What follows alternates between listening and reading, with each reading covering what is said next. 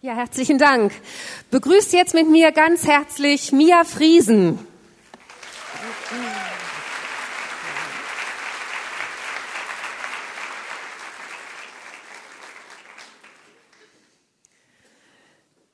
Da ist sie, die Mia, genau.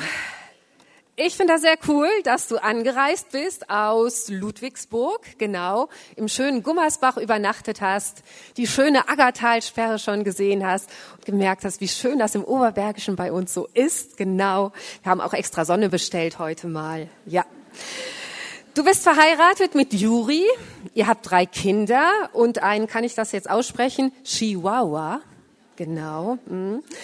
Du bist Pastorin der Urban Life Church die meisten hier werden dich aber vermutlich als Sängerin und Songwriterin von der Outbreak Band kennen, nehme ich an. Ich stelle dir jetzt spontan ein paar Fragen, spontan, weil wir dich einfach noch ein bisschen besser kennenlernen wollen. Ähm, genau, und die Fragen haben alle was mit dem Thema Beziehungsweise zu tun und den Beziehungen in deinem Leben. Also, ich hörte, dass du eine besondere Beziehung zu einem Fußballverein hast.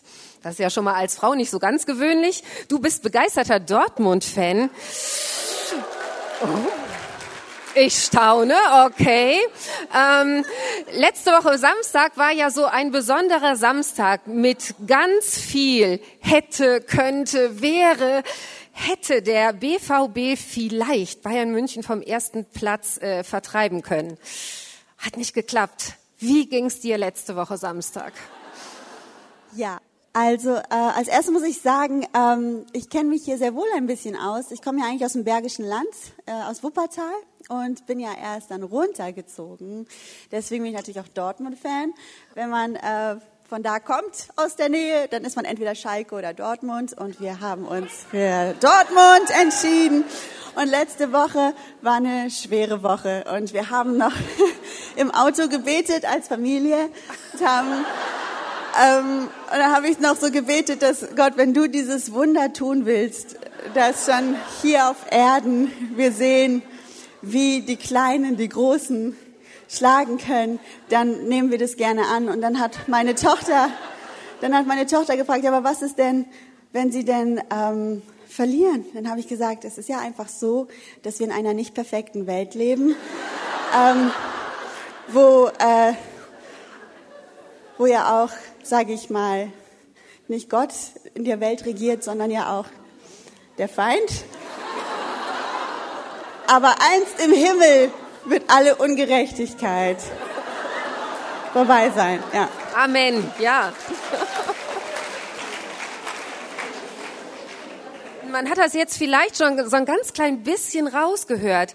Du bist als Pastorenkind aufgewachsen und hast sozusagen den Glauben mit der Muttermilch aufgenommen. Hattest du schon immer eine Beziehung zu Gott?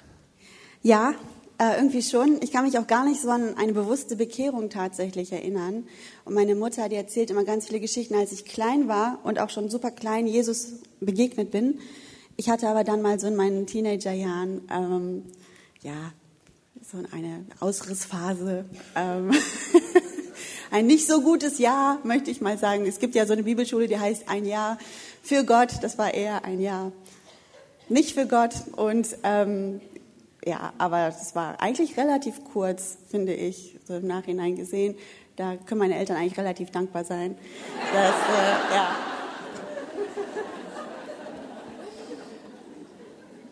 Seit 2007 gibt es die Outbreak Band und ihr habt tatsächlich einen großen Einfluss in Deutschland auf die Lobpreiskultur, wenn man das so beobachtet.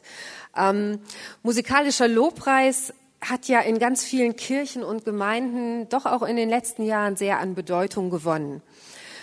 Wieso ist für dich Lobpreis so wichtig? Also ähm, erstens ist der musikalische Lobpreis für mich persönlich gar nicht so wichtig sondern ähm, warum wir Lobpreis lieben, ist, dass wir sagen, dass Lobpreis ein Lebensstil sein muss. Und das ist für mich das Wichtigste, dass ich da mein Leben auf die Reihe kriege, dass mein Leben Gott so gefällt von Montag bis Sonntag und nicht nur am Sonntag, wenn alle mich sehen und ich mich dann mal zusammenreißen kann, sondern der Lobpreis als Lebensstil das ist das, was ich am meisten anstrebe. Und im Musikalischen ist einfach, ich liebe die Musik und wenn Gottes Kinder zusammenkommen und wir vereint dann für ihn singen, aber das ist mehr so die Kirsche auf der Torte und nicht, ähm, wo ich ganz oft sage, es ist nicht, dass wir, es wird uns ja manchmal so nachgesagt, die, die aus der Worship-Szene kommen, für die gilt nur der Worship. Das stimmt nicht. Es gibt so viele Dinge, die wichtig sind für uns und von denen wir zehren können. Ich habe mal einen starken Zugang zu Gott durch die Musik und deswegen feiere ich das auch zu sehen, was Gott im Worship macht. Aber er benutzt so viele Wege und da kann man überhaupt nicht einstufen, was das Wichtigste ist und was nicht. Aber ich finde, also mir, mir gibt es einfach voll viel. Ja. Ich habe in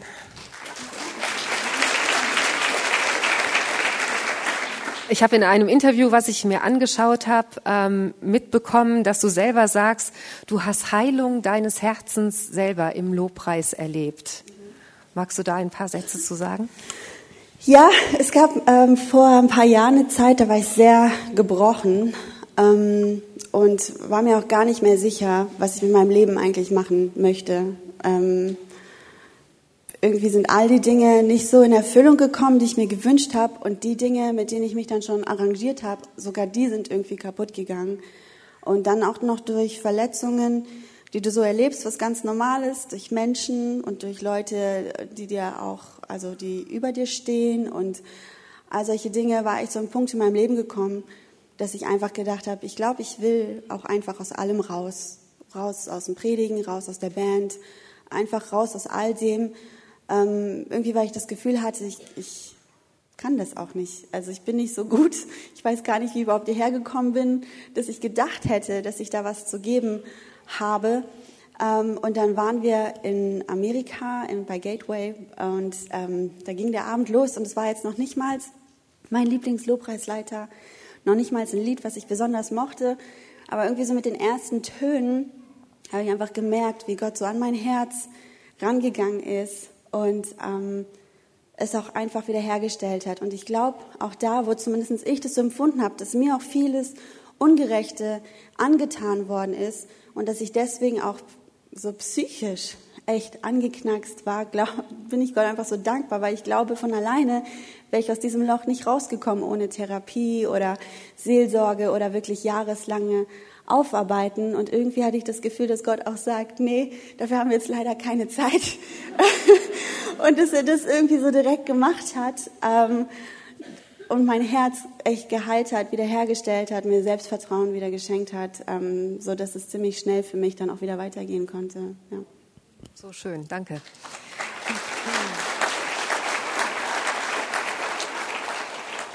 Ja, du lebst natürlich auch in Beziehung zu deinem Mann und zu deinen Kindern. Und vor zwei Wochen, ähm, da habe ich dich auf der K5 Leiterkonferenz in Stuttgart erlebt.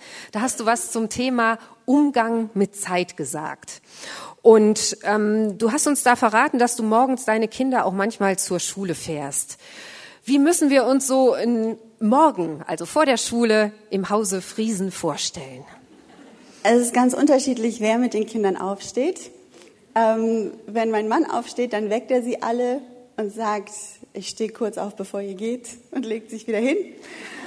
ähm, wenn ich aufstehe, dann ist mir schon wichtig, mir ist super unangenehm, weil die sind zu faul, sich selbst ein Brot zu schmieren. Und wenn sie dann in die Schule gehen und nichts zu essen haben, deswegen mache ich das dann, obwohl sie schon alt genug sind, das selber zu machen und ähm, guck, dass sie auch, ich weiß auch nicht, ob vielleicht kannst du mir das mal sagen, lernen Kinder irgendwann mal von selbst ihre Zähne zu putzen, ohne dass man, ohne dass man es ihnen sagen muss. Hast du das geschafft? Also tatsächlich, äh, alle meine Kinder, wenn sie zum Zahnarzt gehen, kriegen immer ein Lob vom Zahnarzt, was sie für tolle Zähne hätten. Aber ob das mein Verdienst ist, ich glaube echt nicht. Da, da muss man immer nachgucken.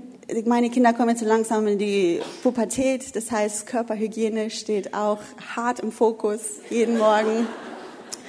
Und, äh, und dann fahre ich sie, also die kleinste, die fahre ich, weil wir sind umgezogen und ich wollte sie nicht umsiedeln, ein Jahr bevor sie die höhere Schule geht. Und dann fahre ich sie halt zur Schule und was du wahrscheinlich hören willst, meistens im Schlafanzug, äh, weil, weil wir totale Nachtmenschen sind. Ich gehe meistens erst zwischen drei und vier ins Bett. und stehe um halb sieben halt wieder auf. Das heißt, wenn ich wiederkomme, gehe ich natürlich wieder ins Bett. Und diese ganze Umzieherei, die kostet so viel Zeit und deswegen fahre ich einfach direkt in meinen Schlafanzug. Ja. Ja, das Coole ist aber tatsächlich, dass Mia damit auch ein Erziehungskonzept verbindet. Und also das habe ich vor zwei Wochen, äh, fand ich genial. Vielleicht kannst du das auch noch mal kurz sagen. Ich habe gesagt, es hat den Vorteil, es hat den pädagogischen Wert, dass deine Kinder nur einmal was im Auto vergessen. Weil wenn du es ihnen einmal in die Klasse gebracht hast,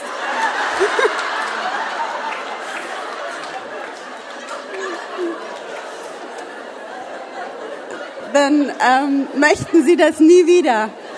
Und dann gucken die, habe ich meinen Sportbeutel, habe ich das und es läuft gut. Ja. Ja, ich finde, da kann man echt was lernen von so einer tollen Frau. Ähm, und wir haben einfach gedacht, wir geben dir jetzt schon mal am Anfang ein kleines Geschenk. Und ich habe Schlafanzug hoffe ich doch. Einen schönen Sommerschlafanzug oh. für dich bestellt.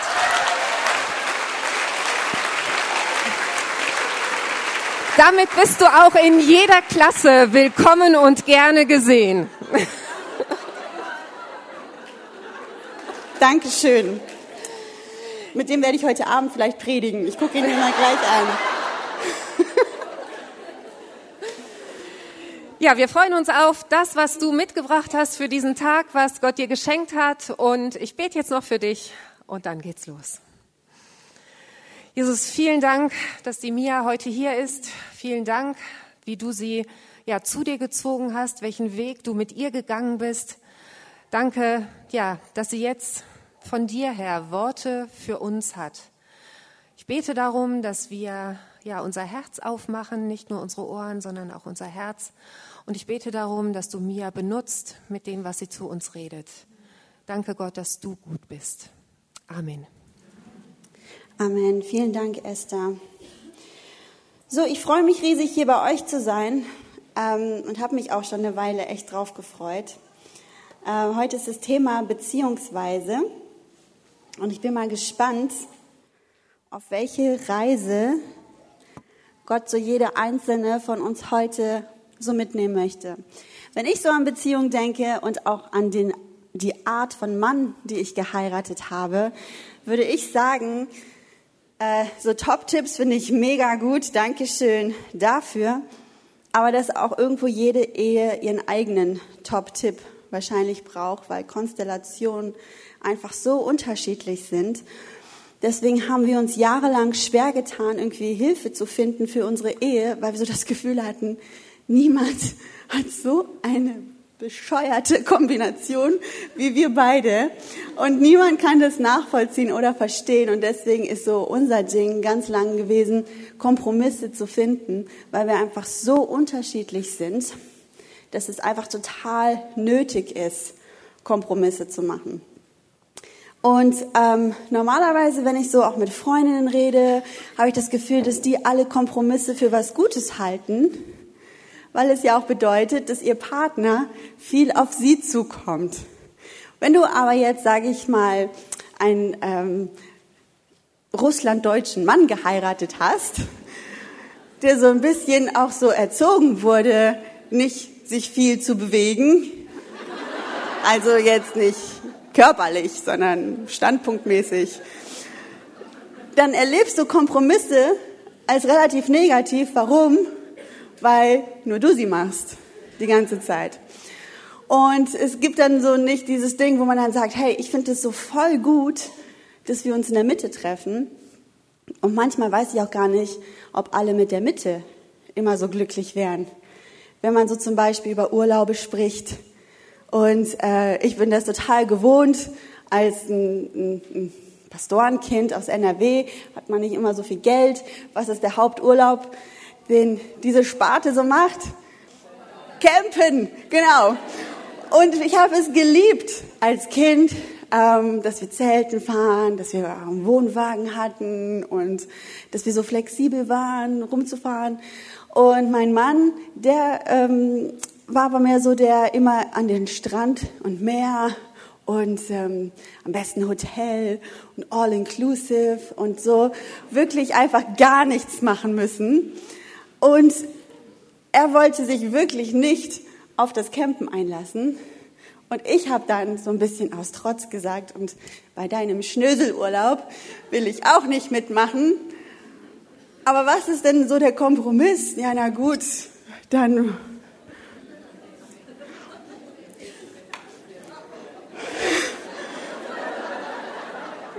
äh, dann gehen wir halt in Phantasialand oder. Und beide, beide sind nicht glücklich. Und Kompromisse, finde ich, können auch was Negatives sein, wenn du von den Dingen abrückst, die du ja wirklich willst. Und versteht mich nicht falsch, ich möchte hier niemanden dazu ermutigen, aufzuhören, Kompromisse in seiner Ehe einzugehen, ist wichtig.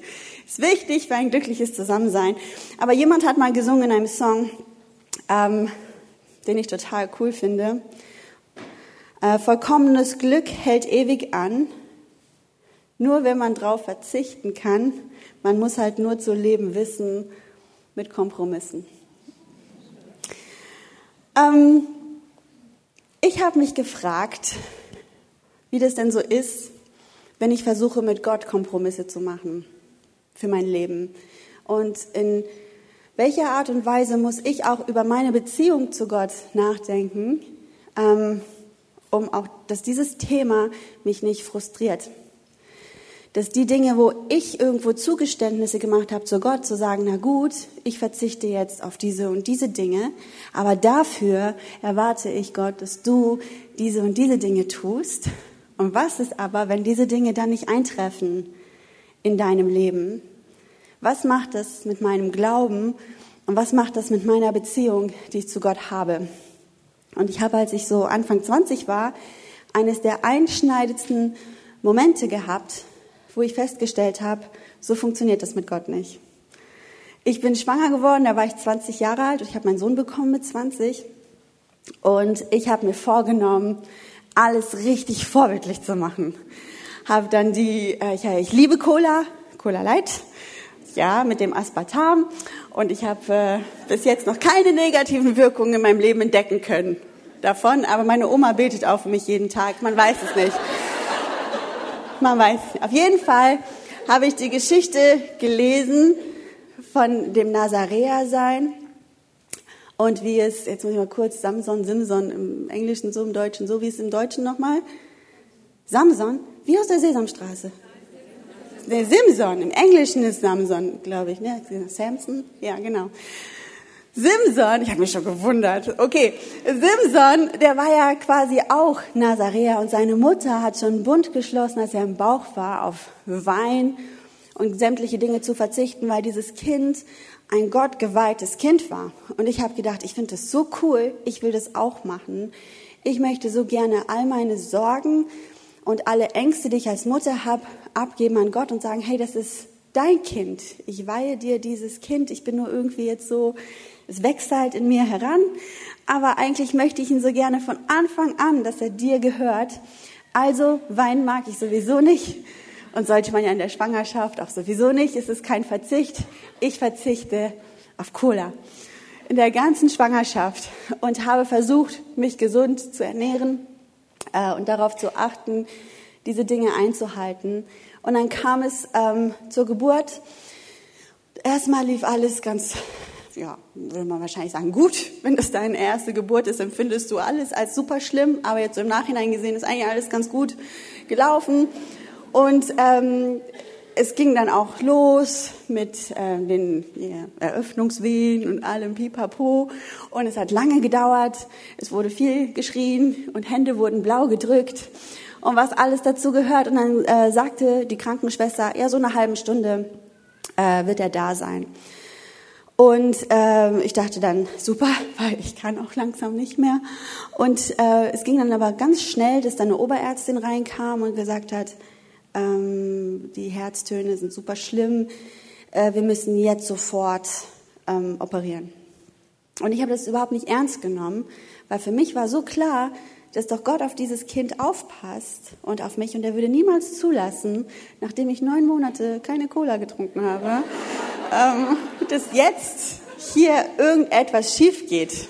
Und es kam mir überhaupt nicht in den Sinn, dass das passieren würde. Und dann kam der Oberarzt rein und hat so einen Stress gemacht, warum ich denn noch nicht im OP-Raum bin. Es ging auf einmal so ein Stress los und alle waren so hektisch und voller Panik und ich war noch ganz gechillt, weil ich bis zu dem Zeitpunkt immer noch dachte, so weit wird es nicht kommen. Das würde Gott nicht zulassen. Wahrscheinlich kriege ich so das Kind auf dem Weg in diesen Raum. Wird es schon zack da sein. Aber es ist nicht passiert. Und es ist mir irgendwie ganz hart bewusst geworden, diese harte Realität, die hat mich irgendwie getroffen, als die meine Hände links und rechts festgeschnallt haben, damit ich halt mir nicht selber in einem Panikanfall oder so irgendwie in den Bauch greife oder so, während die mich halt aufschneiden. Und, ähm, aber es, ist, es macht was mit dir, wenn du so festgeschnallt wirst. Und in dem Moment hat es mich irgendwie hart getroffen. Gott hat dich im Stich gelassen. Und er hat nicht zu seinem Wort gestanden. All das Beten, alles das, was du vorher gemacht hast, wo ist die Frucht davon oder wo ist jetzt der Segen davon? Und ähm, in dem Moment, das merkt man nicht so bewusst, aber jetzt im Nachhinein weiß ich, in dem Moment, wo das passiert ist, dieser Zweifel an Gott, habe ich so eine Türe in meinem Herzen aufgemacht für den Feind. Und dann war so die ganze Zeit diese Stimme in meinem Kopf, wenn Gott schon das zulässt, wer weiß, ob das Kind überhaupt leben wird. Wenn die sich jetzt schon solche Sorgen machen, wenn das Herz sich so schlecht anhört, wer weiß, ob das ähm, überhaupt ein gesundes und lebendiges Kind sein wird, was sie dann gleich aus dir rausholen. Und für mich war das so klar, dass diese Stimme Wahrheit spricht und sagte, na klar, wenn er mich doch so im Stich lässt, dann wird er auch nicht dafür sorgen, dass es dem Kind gut geht. Und als sie äh, meinen Sohn, der heißt übrigens Levi, dann rausgeholt haben, hat er gar nicht geschrien. Der hat erstmal im Raum rumgeguckt, wurde mir dann erzählt. und für mich war auch klar, warum er nicht schreit. Ja, weil er nicht lebt. Und ich habe da gelegen und ich fing dann an zu weinen, weil ich ihn auch nicht gehört habe. Und die Krankenschwester, die war übrigens super touchy an meinem Kopf die ganze Zeit. Und fing dann an, mir die Tränen wegzuwischen, weil ich konnte ja gar nicht selber, weil ich festgeschnallt war. Und sagte dann so, oh, Freudentränen. Und ich dachte so, was, Freudentränen? Schlimmste Zeit hier überhaupt. Und sie fassen mich die ganze Zeit an, auch noch. Das war für mich richtig irritierend irgendwie. Und dann hat er aber gelebt und es ging ihm gut. Und der Arzt hat gesagt, herzlichen Glückwunsch, Frau Friesen, heute vor 100 Jahren sind Sie und Ihr Sohn gestorben. Zum Glück, dank der Technik. Ähm, die ist heutzutage so, aber ist ja auch mal wichtig, dass man auch mal dankbar ist, in was für einer Zeit man lebt oder nicht. Und ähm, ist dann alles gut, aber sie werden niemals normal gebären können. Es wird immer ein Kaiserschnitt sein müssen. Und ich bin danach so richtig in ein Loch gefallen. Und viele haben dann so gesagt, ja, wie heißt das hier so, Postgeburtsprobleme, ja. Und ist ganz normal. Aber es war was total anderes. War was total, und zwar, warum es mir so schlecht ging, ist, dass mein Glaube im Keller war, total angefochten, mein Vertrauen in Gott weg, weil er hat sich nicht an den Deal gehalten. Ich habe mich sehr wohl an den Deal gehalten, habe alles gemacht, aber er hat sich nicht an den Deal gehalten und ich war so richtig apathisch, irgendwie dadurch, dass ich mein ganzes Leben lang geglaubt habe und das gelernt habe, zu glauben und zu vertrauen. Und es war wie so eine richtige Ohrfeige in mein Gesicht. Und auf einmal habe ich einfach alles in Frage gestellt. Und zum Glück habe ich eine Mutter, die nicht sehr sensibel ist. Die, ähm, die hat sich mir dann geschnappt und mir gesagt, äh, du bist sehr, sehr undankbar, so ein verzogene Göre. Äh, jetzt hast du hier dieses gesunde und auch noch süße Baby, das ist ja auch nicht immer bei allen selbstverständlich, ähm, in deinen Armen und heulst rum bei Gott, weil du einen Kaiserschnitt haben musstest. Weißt du eigentlich, was in der Welt abgeht, Mädchen? Und in dem Moment, klar, es ist mir auch von den Schuppen, die Schuppen von den Augen gefallen, wie krass ich mich da reingesteigert habe, obwohl es eigentlich echt, klar, es ist blöd gewesen, aber es war ja kein Weltuntergang. Manche Menschen erleben was viel Schlimmeres und statt dankbar zu sein für dieses Leben, was ich in meinen Händen halte, war ich sauer auf Gott. Und ich habe festgestellt, dass ich danach oft, es war vielleicht gut, dass ich das in so jungen Jahren erlebt habe und auch in dieser Geschichte, weil ich habe festgestellt, wenn ich weiterhin in diesem Muster bleiben würde, wisst ihr eigentlich, wie frustriert und sauer ich wäre, weil ich die Dinge, die ich mir gewünscht habe von Gott, weil sie einfach nicht in Erfüllung gekommen sind in meinem Leben. Ich weiß ja nicht, wie es euch so geht. Ich glaube, viele Frauen kämpfen mit den Situationen, in denen sie drinne stecken, weil das nicht ist, wie sie sich ihr Leben vorgestellt haben. Vielleicht hast du nicht den Job, den du dir schon immer gewünscht hast. Vielleicht hast du nicht den Mann, den du dir schon immer gewünscht hast. Oder wenn du einen hast, dass es schwierig ist und du dir auch da Beziehung und Ehe ganz anders vorgestellt hast. Vielleicht läuft es bei deinen Kindern nicht so, wie du dir das für sie wünschst und wie du für sie betest. Vielleicht hast du schon mal ein Baby verloren. Vielleicht kannst du keine Kinder kriegen. Vielleicht, vielleicht, vielleicht. Es gibt so viele Punkte, wo wir frustriert sein können und uns auch so fragen können, warum ist es so und warum lässt du das zu? Ich habe doch meinen Teil erfüllt. Oder selbst wenn wir zumindest relativ normal gelebt haben, womit habe ich das denn verdient, dass ich so ein Leben habe? Und welche Frau ich da bemerkenswert finde, und wo ich sogar denke, ich kenne fast keine Frau, die so ein schlimmes Leben gehabt hat, ist Lea aus der Bibel. Diese Geschichte fängt schon damit an, dass darüber gesprochen wird, wie hübsch ihre Schwester ist, von schöner Gestalt, und Lea hatte matte Augen. Manche Theologen übersetzen es so, dass sie geschielt hat. Wie dem auch sei, ist es ja auch so, dass gerade wir als Frauen zum Beispiel auch oft unzufrieden sind und den Frust haben, auch zum Beispiel über unser Äußeres. Ich melde mich jetzt mal mutig und sage, ja, mich betrifft es. Ich weiß ja nicht, ich werde jetzt nicht euch fragen, sich zu melden, aber ich kenne es so gut von mir, dass ich irgendwie alles das, was ich habe, blöd finde und alles das, was ich nicht habe, so gerne hätte. Ich habe Haarprobleme. Und jetzt sagen alle Frauen mit dünnen Haaren, sei doch froh, das ist viel besser, als wie wenn nicht. Ich sage euch, es ist schlimm. Ich sehe abends aus wie Tina Turner. Ich habe Zeugen mitgebracht. Ich kriege meine Haare kaum gebändigt in ein Haargummi und ich frage mich, wo hat ein deutsch-norwegisches Mädchen so eine Behaarung her? Ich komme noch nicht aus Afrika oder sonstige Sachen. Es ist schlimm und es kostet viel Zeit. Ich würde mir so wünschen, dünnere Haare zu haben.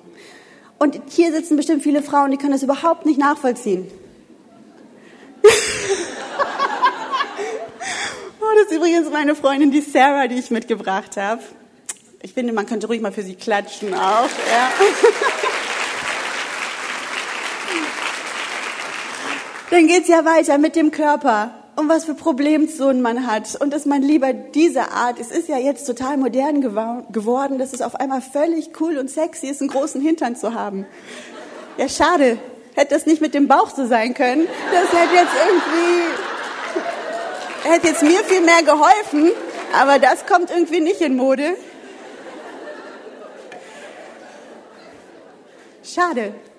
Schade, schade. Aber so geht es schon für Lea auch los und nicht nur irgendwie in ihrem Freundeskreis, sondern innerhalb der Familie direkt. Sie hat eine mega hübsche Schwester und sie ist es offensichtlich nicht, denn es steht darüber nichts geschrieben. Nur, dass sie Probleme mit den Augen hatte. Jetzt ist es so, wir alle kennen das, den Traum in uns zu tragen, die Liebe deines Lebens zu finden. Du bist irgendwo in einer Notsituation, da kommt dein Traumprinz angeritten, und ist der rettende Held. Es ist Boom, Bam, Pow, Zack, Liebesgeschichte. Was für ein Traum. Und irgendwo ist es ja auch in allen so Mädchen so ein bisschen drinne. Rahel erlebt das. Sie geht zum Brunnen, kommt in Gefahr. Jakob kommt, rettet sie. Sie verlieben sich, sind zwei attraktive Menschen. Liebesgeschichte aus Hollywood. Und Lea beobachtet das alles und ist ja die Ältere. Und ich bin mir sicher, dass sie sich das auch gewünscht hätte für sich. Und schon alleine nur an diesem Punkt ihres Lebens frage ich mich, was das mit ihrem Selbstbewusstsein gemacht hat, nicht so hübsch zu sein wie ihre Schwester und auch keinen Mann zu haben und nicht so eine Liebesgeschichte zu haben. Und dann dieser Mann, der, der liebt Rahel von so dolle, dass er sieben Jahre für sie arbeitet. Sieben Jahre. Und dann kommt es zur Hochzeit. Und jetzt passiert was ganz Schlimmes. Und ich finde nicht nur für Jakob. Irgendwie denkt sich so der Vater von den beiden Mädchen, hm, die Ältere muss ja eigentlich immer zuerst verheiratet werden. Ich werde sie ihm einfach unterjubeln. Und früher konnte ich das immer überhaupt nicht verstehen, was denn hier eigentlich passiert ist, bis mein Vater mal so angefangen hat, solche Scherze zu machen, äh, dass er sich auch Sorgen macht, ob ich jemals einen Mann finden werde. Nicht, weil ich schiele, sondern weil ich so dominant bin, gewesen bin. So. Und Und dann hat er immer seine Witze gemacht und beobachtet, wie man so Jungs kennengelernt hat und meistens das nur eine Woche gedauert hat und dann äh, war es auch wieder rum, weil es nicht das war, was ich irgendwie gesucht habe. Und dann äh, fing er an, so Scherze zu machen, wie weißt du mehr, ich werde mich auf das Dach der Gemeinde stellen und unten alle heiratsfähigen Männer versammeln. Und dann werde ich eine Feder von oben so runterschmeißen und dem, auf dem die Feder landet, der muss dich dann heiraten. Und dann sagt er dann immer noch, aber alle werden unten stehen und so machen.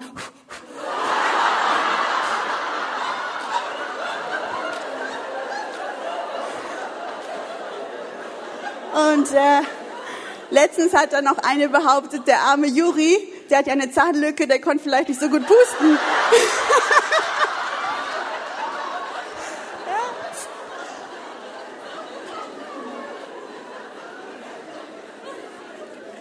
jeden Fall hat er sich manchmal Sorgen gemacht. Dann hat er gesagt, Mia, muss es denn wirklich sein, dass du nach einem Mann suchst, der noch stärker ist als du? Ist auch voll okay heutzutage, dass die Frau auch mal die stärkere Position einnimmt. Und er hat gesagt, nee, Papa, mir ist so wichtig. Ich möchte gerne jemanden haben, der mich im Griff hat und der mir auch zeigen kann, wo es lang geht und der dominanter ist als ich.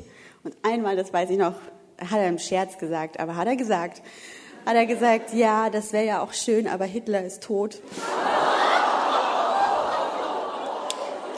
Ja.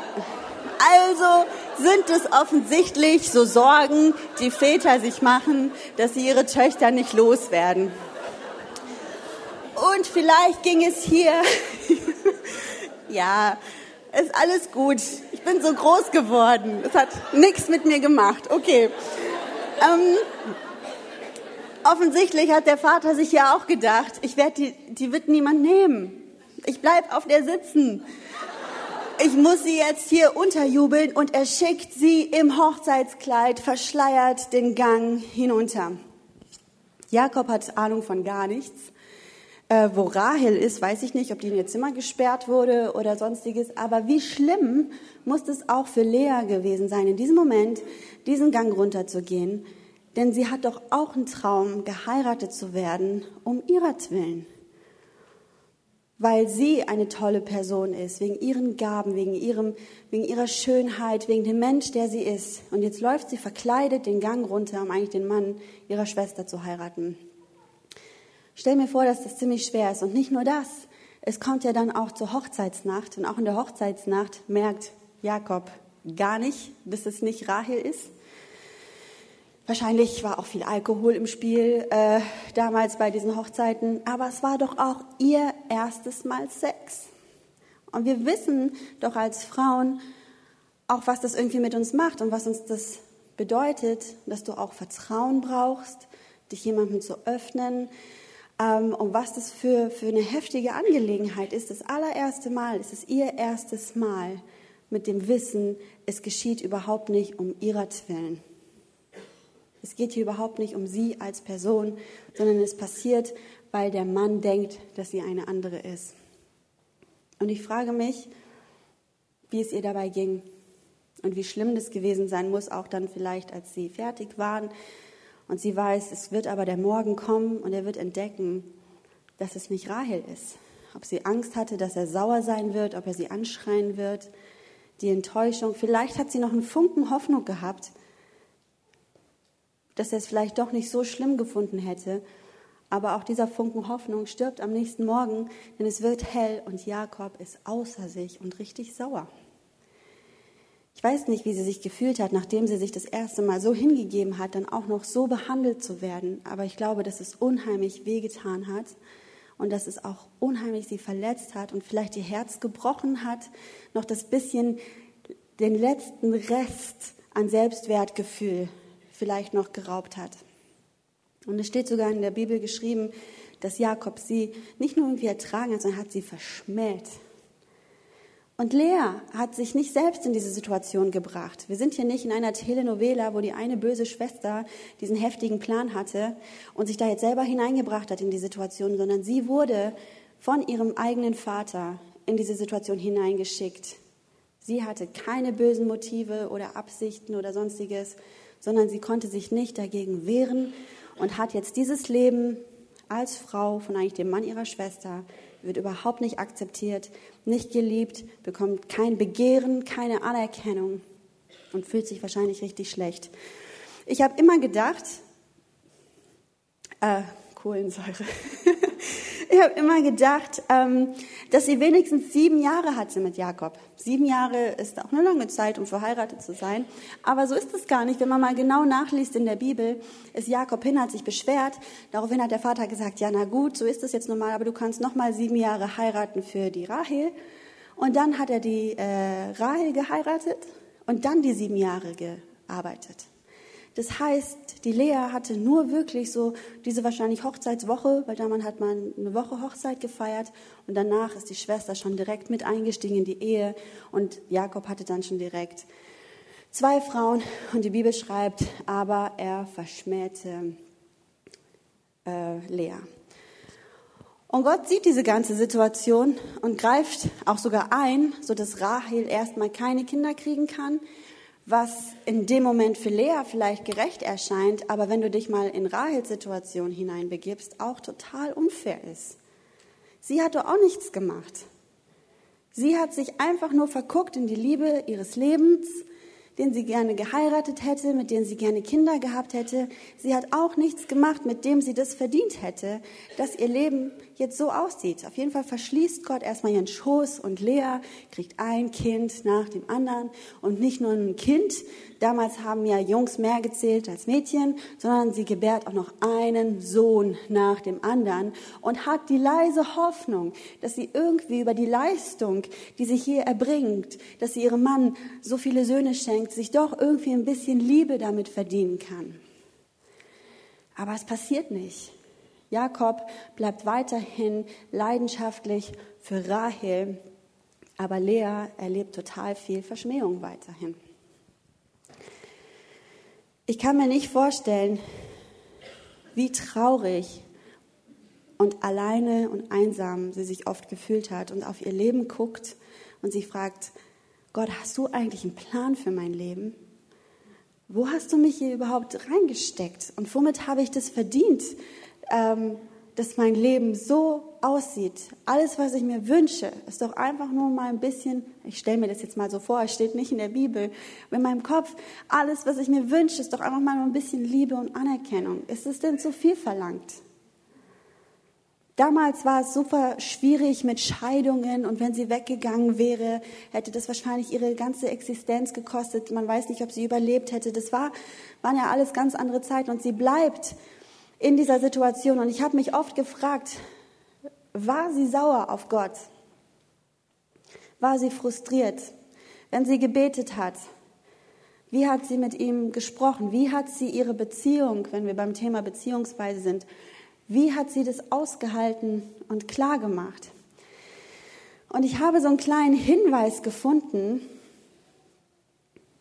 in den Namen, den sie ihren Kindern gegeben hat. Das lesen wir in 1. Mose 29, 31. Als aber der Herr sah, dass Lea verschmäht war, da öffnete er ihren Mutterschoß, Rahel aber war unfruchtbar. Und Lea wurde schwanger und gebar einen Sohn. Dem gab sie den Namen Ruben, denn sie sprach, weil der Herr mein Elend angesehen hat, so wird mich nun mein Mann lieb gewinnen. Und hier sind für mich so mehrere Aspekte drinne. Das eine ist, sie bleibt Gott dankbar, weil der Herr mein Elend gesehen hat, hat er mir diesen Sohn geschenkt und jetzt kommt aber die andere Seite der Münze dazu und hofft trotzdem, dass sie sich mit ihrer Leistung Liebe erkaufen kann. Und jetzt wird mich mein Mann lieb gewinnen. Also sagt mir das irgendwie, dass es so beides gegeben hat. Trotzdem war sie Gott noch dankbar. Ich höre da keinen Frust oder keinen Vorwurf, aber trotzdem noch nicht, dass sie checkt, dass es nicht die Leistung ist, für die sie geliebt wird. Und sie bekommt ja auch noch nicht mal für ihre Leistung die Liebe. Und ich weiß nicht, ob du das aus deinem eigenen Leben kennst, ob du auch so ein Mensch bist, der denkt, weil du viel leistest, hast du auch Liebe verdient. Oder weil du in der Kirche viel leistest, hast du Anerkennung verdient oder Dankbarkeit. Und es ist ja auch irgendwie so, aber wenn es dann nicht passiert, und ich beobachte das, dass es sehr viel nicht passiert, dass unsere Wünsche wahr werden, was wir uns vorgestellt haben, ähm, was da irgendwie alles so zu uns zurückkommen würde, wenn wir unsere Dienste richtig gut gemacht haben und du nicht das Lob nachher bekommst, was du dir gewünscht hast, wenn du dir den Hintern aufreißt, um zu Hause alles sauber zu machen und zu kochen und deine Kinder, die können einigermaßen Danke und Bitte sagen und für deinen Mann ist das total selbstverständlich, obwohl du denkst, es ist ein Lebenswerk, was hier zu Hause passiert. Es kann einfach so viel Frust kosten, wenn du denkst, dass du irgendetwas leisten musst, um geliebt oder anerkannt zu werden. Und es geht dann sogar so weiter. Und sie wurde wieder schwanger und gebar einen Sohn und sprach, weil der Herr gehört hat. Also zuerst hat der Herr gesehen, jetzt hat der Herr gehört, dass ich verschmäht bin. So hat er mir auch diesen gegeben und sie gab ihm den Namen Simeon. Und sie wurde wieder schwanger. Also sie ist immer noch im gleichen Denken drinne der Herr hat mich gehört und das ist jetzt meine, mein Ticket für die Liebe, aber es ist wieder nicht passiert. Und sie wurde wieder schwanger und gebar einen Sohn und sprach, jetzt hört genau zu, nun, nach drei Söhnen, nun wird mein Mann mir anhänglich sein, denn ich habe ihm drei Söhne geboren. Darum gab man ihm den Namen Levi.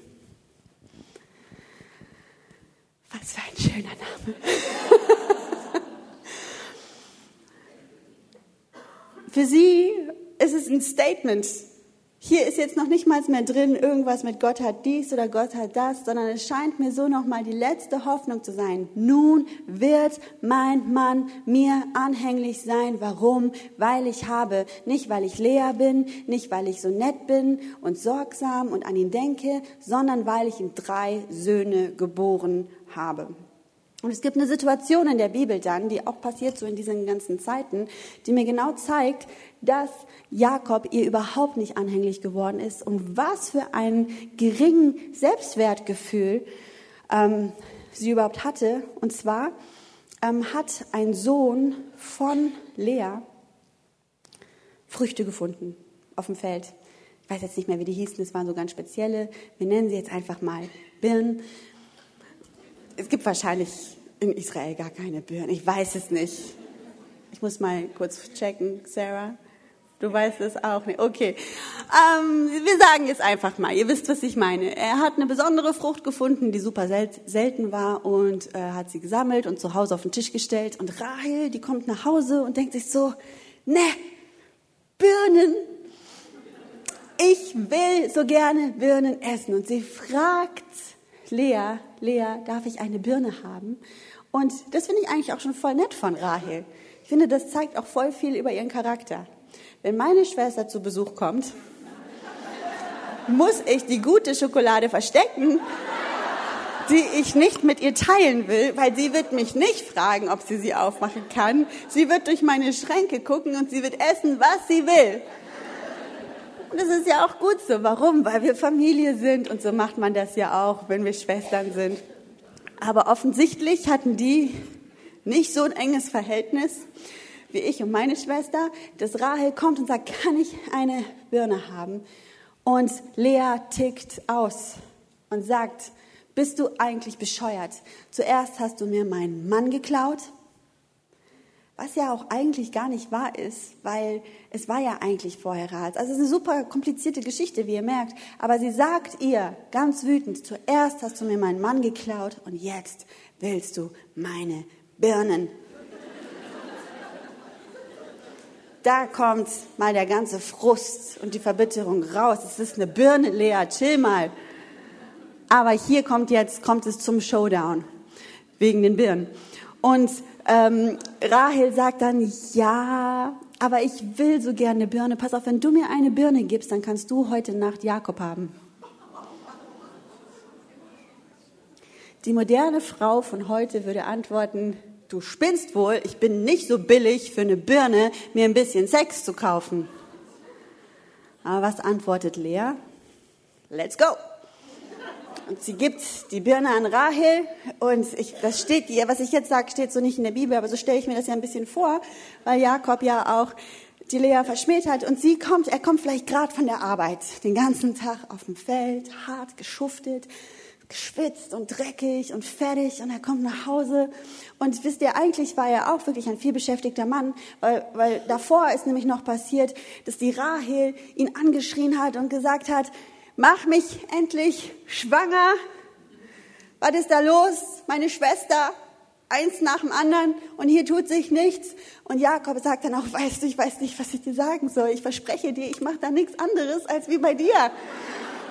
Es ist das gleiche, der gleiche Eingang, möchte ich mal sagen. Es muss irgendwie, ich keine Ahnung, es ist genau dasselbe. Und Rahel denkt sich dann, ich will aber um jeden Preis, dass aus meinem Schoß Kinder geboren werden. Und sie gibt ihm seine Magd zur Frau. Das heißt, Jakob hat jetzt schon die dritte. Das sieht natürlich Lea und denkt sich so, was, was sie kann, das kann ich schon lange und gibt ihr auch ihre Magd hin. Der war ein vielbeschäftigter Mann. Und jetzt geht er arbeiten und er kommt vom Feld und dann kommt ausgerechnet die Frau auf ihn zugelaufen, weil geliebt hatte eigentlich nur die Rahel, die er verschmäht und sagt, Jakob, wuhu, ich habe mir dich heute erkauft mit einer Birne. Und ich stelle mir das so vor, dass er sich einfach denkt, oh nein, das hat sich Rahel nur dabei gedacht, für eine Birne. Das so zu machen. Wie tief muss ihr Selbstwertgefühl sein? Ganz im Ernst, wie tief müssen diese Verletzungen sein, dass sie wirklich so ein Leben führen muss? Die Lea. Alles, was sie sich gewünscht hat, alles, was sie sich erträumt hat, drei Söhne hat sie ihm schon geschenkt und trotzdem keine Anerkennung. Und dann wird sie noch einmal schwanger, wahrscheinlich nach der Birnengeschichte hier. Und sie gebar nochmal einen Sohn und sprach, nun will ich den Herrn preisen. Darum gab sie ihm den Namen Judah und hörte auf mit Gebären. Was für ein Finale hat sie gefunden für ihren Glauben und für ihre Beziehung zu Gott wegzukommen von dem, mein Sohn heißt so, damit ich mir Liebe verkaufe, erkaufe, mein Sohn heißt so, damit mein Mann mich mag. Und noch am schlimmsten jetzt wird mein Mann mir anhänglich sein, weil ich drei Söhne geboren habe, entscheidet sie sich in all dem Frust, in all der unerfüllten Liebe, in all den unerfüllten Wünschen und Träumen und Anklagen, die sie haben könnte. Sie hätte ihm auch ein total weltlichen Namen geben können, wo sie jetzt so sagt, weißt du Gott, jetzt, lass, jetzt kannst du mich wirklich mal. Ich habe hier alles gemacht und getan und nichts hat gefruchtet und deswegen nenne ich ihn, keine Ahnung. Aber nein, sie entscheidet sich, nun will ich den Herrn preisen. Ich denke nicht, dass sie Grund dazu gehabt hat. Sie hat sich dazu entschieden, in einer Situation, wo es ein Opfer kostet, sich dafür zu entscheiden, und gab ihm den Namen Judah. Das beeindruckt mich sehr und inspiriert mich und ich frage mich, ob in all dem Schmerz, den ich kenne aus meinem Leben, und ich muss euch sagen, das reicht wirklich bei weitem nicht an das heran, was Lea hier erlebt hat, und ich habe auch schon Verletzungen und Enttäuschungen erlebt und schwierige Situationen, Dinge, die nicht wahr geworden sind, wo ich so meine Fragen hatte an Gott. Hast du eigentlich einen Plan für mein Leben? Oder worauf läuft es hier eigentlich hinaus?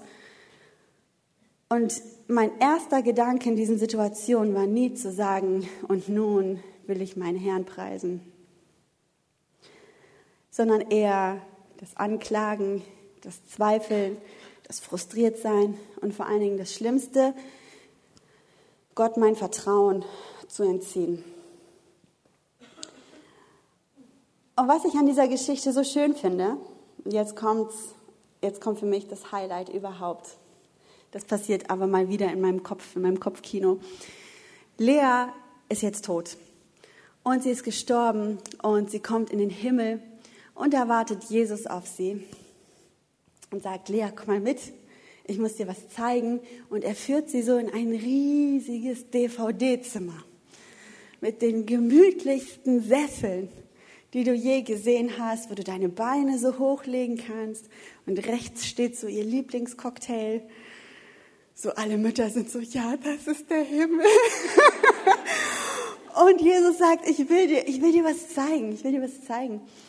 Und dann zeigt sie so, was alles passiert mit ihren Nachkommen. Und es geht los, dass aus allen ein Stamm geworden ist und dass sie das Volk Israel geworden sind, was für ein Segen von ihren Söhnen ausging. Dann kommt so eine Geschichte über Levi, der Junge, der den Vater an die Mutter anhänglich machen sollte, bekommt den krassesten Dienst ever, die Menschheit an ihren Gott anhänglich zu machen. Und das, was bei ihr eher so ein Schmerz war, wo sie mit Leistung sich Anerkennung kaufen wollte und ihm aus dieser Motivation heraus diesen Namen gibt, wird zu dem Volk der Leviten, die Gott dienen und Menschen und Gott zusammenbringen als ein, ein Bindeglied dazwischen. Der Name Levi bedeutet eigentlich ganz kurz übersetzt anhänglich. Und das finde ich so schön, dass du das in beide Richtungen deuten kannst. Er ist auch ein bisschen mein Levi, ist ein bisschen Mutti-Sohn, deswegen stimmt es auch so ein bisschen, aber ich liebe das voll.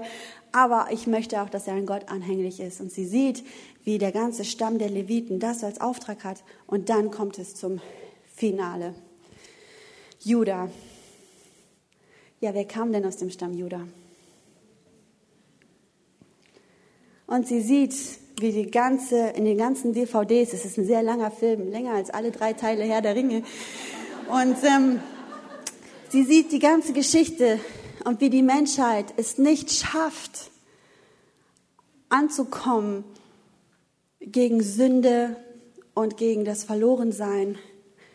Und dass die ganze Menschheit kurz davor steht, ähm, verloren zu gehen. Und dann kommt dieser eine Mann, ihr Ur, Ur, Ur, Ur, Ur, Ur Enkel, und er nimmt die ganze Schuld der Welt auf sich und rettet die komplette Menschheitsgeschichte bis zum heutigen Tag und bis in alle Ewigkeit. Und sie sieht das. So stelle ich mir das vor. Und dann fragt sie Gott so, hey Lea, wenn du jetzt nochmal so über dein Leben nachdenkst, den ganzen Schmerz, den ganzen Frust und du jetzt siehst, was dein Lebenswerk vollbracht hat, was dir das wert? Und in meiner Vorstellung rennen ihr dann so Tränen das Gesicht runter und dann sagt sie, ja Mann, ich habe die ganze Welt gerettet. Und ich frage mich, ob sie dann so rückwirkend, wo sie jetzt so das ganze Bild sieht, nicht ihr Leben noch mal ganz anders einordnen würde. Die ganzen Schmerzen, das ganze Vertrauen, das sie nicht hatte, die ganzen Fragen, die sie sich gestellt hat. So, und jetzt frage ich mich, wenn ich mal eines Tages in den Himmel komme oder auch du mit all deinen Fragen und Zweifeln, mit deinem ganzen Frust und du in diesem Sessel sitzt und deinen Film sehen wirst und was Gott mit deiner Geschichte gemacht hat und geplant hat. Und meine tiefste Überzeugung ist, dass es für jede von uns diese DVD gibt. Gott ist ein guter Gott und er hat nur das Beste für uns im Sinne. Und auch wenn wir die Dinge jetzt noch nicht verstehen können und diesen ganzen Schmerz und warum das so ist, Gott hat einen Plan. Aber wir sehen ihn nicht immer, das große Bild.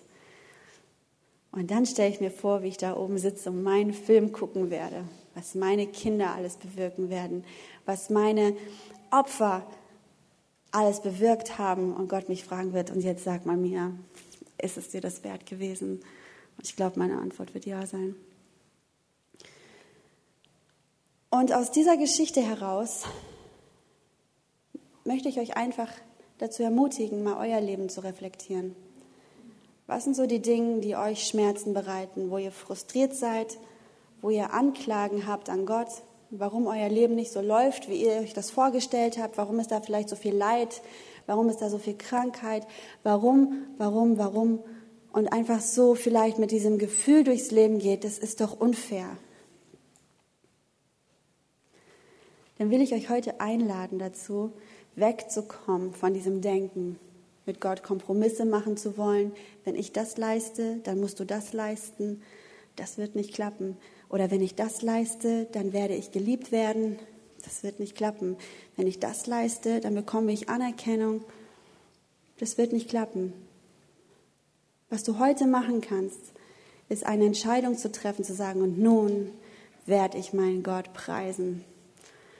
Und vielleicht wird es sehr schmerzhaft sein, aber eine Entscheidung zu treffen heute, Gott wieder ganz neu zu vertrauen, auch wenn dein Leben gerade mies aussieht und auch wenn du gerade nicht viel Grund hast dazu, gerade jetzt die Entscheidung zu treffen, Gott, ich werde dir vertrauen.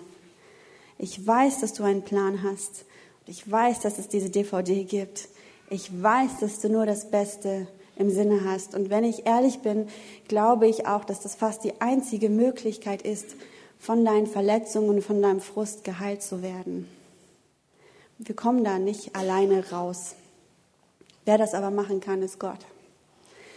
Und ich glaube, dass sein Plan auch für heute Morgen ist, dass da, wo du so mutig bist, diese Entscheidung zu treffen, obwohl du vielleicht ein Recht darauf hättest, an deinen Verletzungen festzuhalten und an den Ungerechtigkeiten, die dir widerfahren sind und zu sagen, ich habe nichts falsch gemacht, so wie Lea das auch hätte sagen können.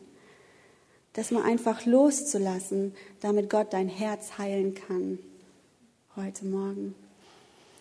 Ich glaube, dass Gott uns nur dann effektiv gebrauchen kann und seinen Plan wirklich umsetzen kann, wenn wir auch offen sind für seinen Plan und zu diesem Punkt kommen, ein geheiltes Herz zu haben. Weil wenn wir frustriert und kaputt sind, sind wir mal ehrlich, dann funktionieren wir halt auch eben nicht so gut. Und Gott möchte, dass wir heile sind. Gott möchte, dass wir heute zu ihm kommen. Ihm, wenn du das Gefühl hast, dein Herz ist ein ganzer Scherbenhaufen, ich kenne das ganz genau, kannst du ihm heute diesen ganzen Scherbenhaufen einfach hinhalten und hingeben. Und er wird dir ein heiles Herz zurückgeben. Manchmal dauert, ist das auch ein Prozess und dauert das länger, das bin ich mir bewusst, aber es muss alles mit einer Entscheidung beginnen. Und manchmal muss man diese Entscheidung auch jeden Tag treffen. Und manchmal auch immer wieder neu, bei jedem Schicksalsschlag und bei jedem Tief, bei jedem Tal in deinem Leben. Aber behalte diese Worte im Kopf, dann zu sagen, und nun will ich meinen Gott preisen. Ich möchte gerne mit euch beten und das, äh, das Lobpreisteam kann nach vorne kommen. Ich würde mir wünschen, dass wir mal alle gemeinsam aufstehen.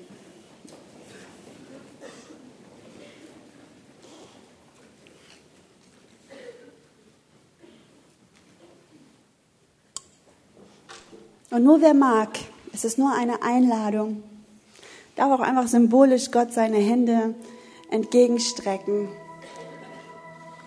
Entweder einfach als ein Zeichen dafür, dass du ihm die Ehre gibst in deiner Situation, in der du gerade stehst und die gerade schwierig ist, weil du diese Entscheidung triffst, egal wie ich mich gerade fühle, egal wie die Umstände sind. Und nun werde ich meinen Gott preisen.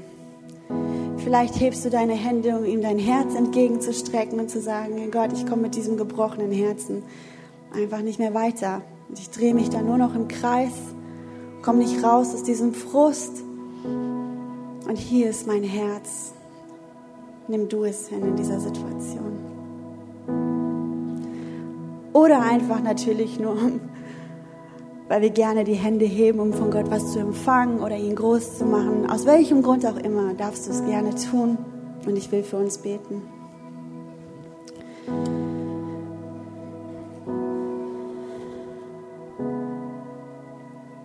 Gott, du hast den besten Plan. Du bist kein Gott der Zufälle und des Vielleichts oder ein Gott, dem wir Menschen egal sind oder dass dir egal ist, was aus uns wird und wenn es uns nicht gut geht, der sich dann denkt, ja, das ist ja eigentlich nicht meine Angelegenheit, sondern du bist der Gott, der mit uns weint und mit uns lacht und mit uns leidet.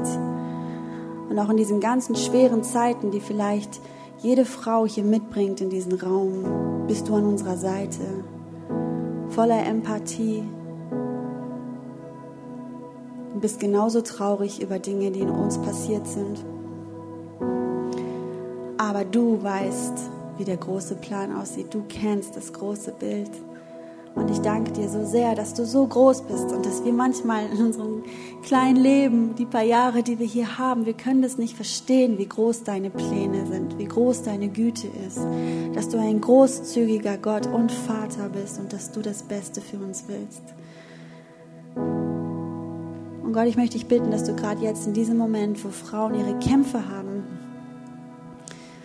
dass du ihnen jetzt einfach auch den Mut gibst, und die Stärke, sagen zu können, ich will mich dafür entscheiden, dich zu preisen.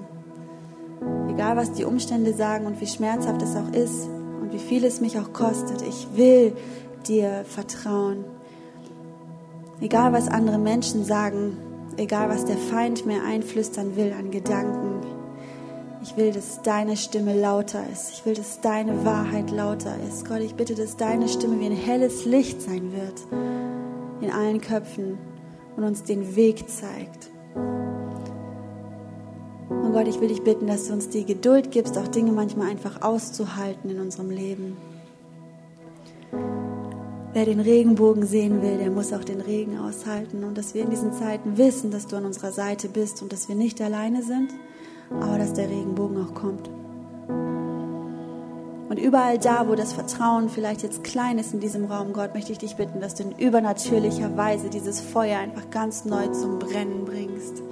Und dass wirklich Entscheidungen getroffen werden heute Morgen, die lange Bestand haben.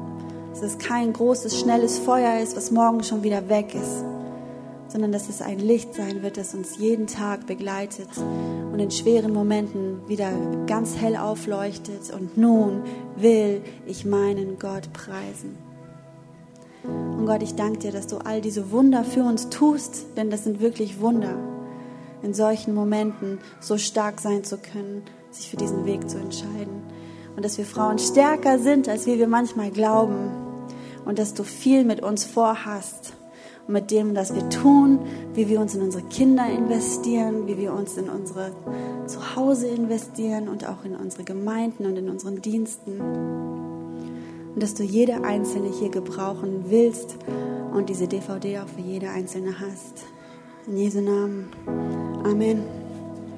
Ihr dürft euch gerne setzen.